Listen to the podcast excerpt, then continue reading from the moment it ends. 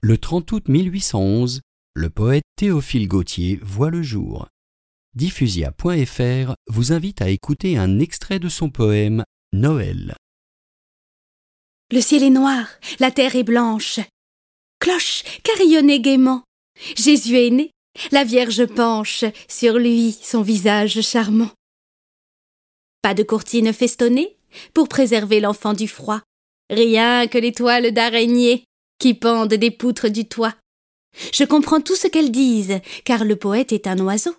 Mais captif, ses élans se brisent contre un invisible réseau.